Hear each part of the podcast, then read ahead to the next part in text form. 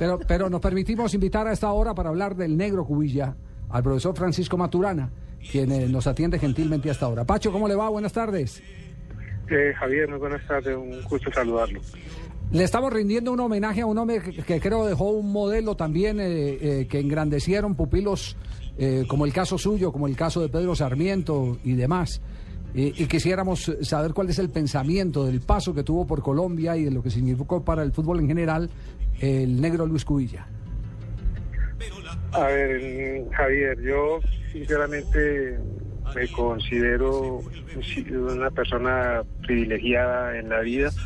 Pienso que Dios conmigo ha sido muy generoso, me ha brindado la oportunidad de, estar en contacto con personas excepcionales y, yo creo que, que Luis para mí eh, es determinante, fue ese padre, ese amigo, ese cómplice.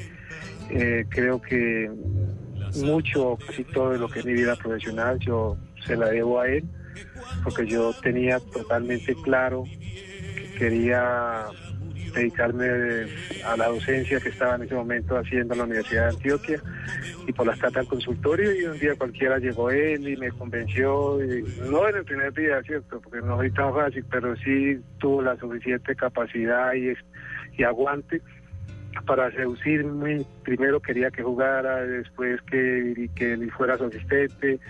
A lo último, pues me, me, convenció con, con, un grupo de, pelados que entrenara y, así empecé yo.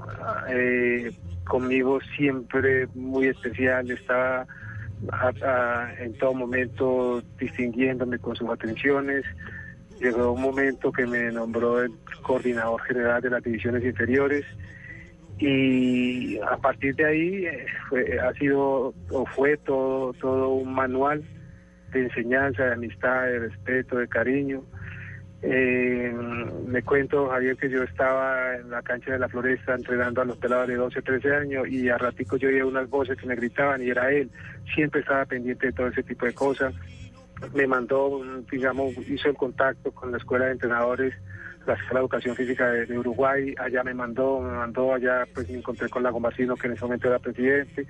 Y, y, y, y me fueron pues buscando posibilidades de que yo constantemente estuviera ya capacitándome, compartiendo.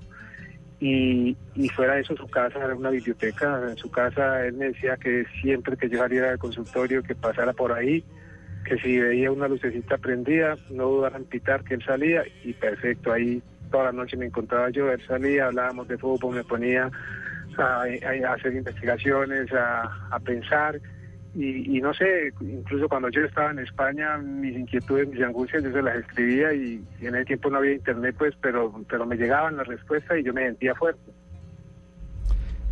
Eh, Pacho, eh, ¿con él cuándo fue la última vez que habló?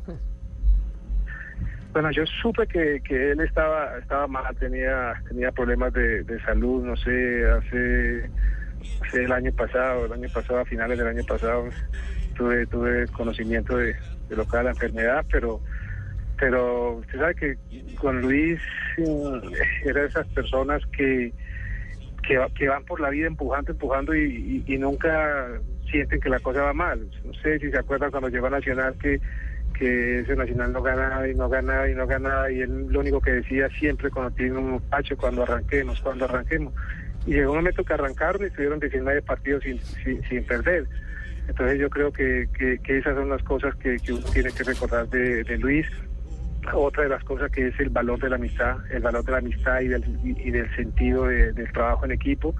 Él creó la cultura de que en ese tiempo todos los técnicos de la, división inferior nos reuníamos los viernes y él presidía la reunión y ahí comentábamos nuestra experiencia, lo que íbamos a hacer el fin de semana.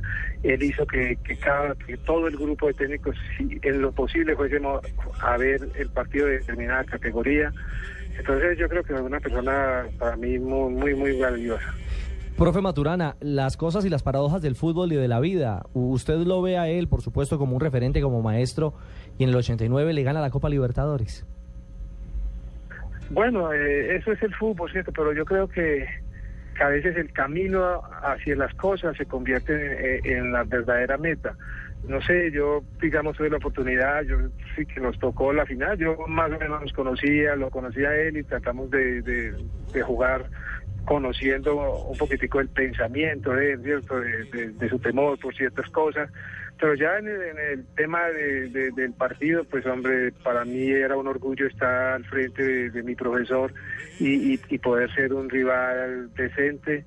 Eh, antes de, la tanda de finales pensábamos que, habíamos quedado empatados, nos abrazamos y que ya era la suerte la que definía y yo me sentí que en ese abrazo era, leal, transparente y, no sé, se dio para el lado de, nosotros, pero no sé, era la primera vez para Colombia y, y él ya había ganado varias cosas de esas y yo creo que hay un acto de generosidad del destino.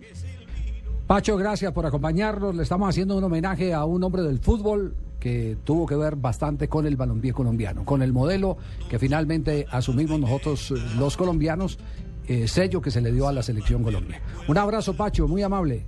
Gracias, Javier. Otro para. No, no.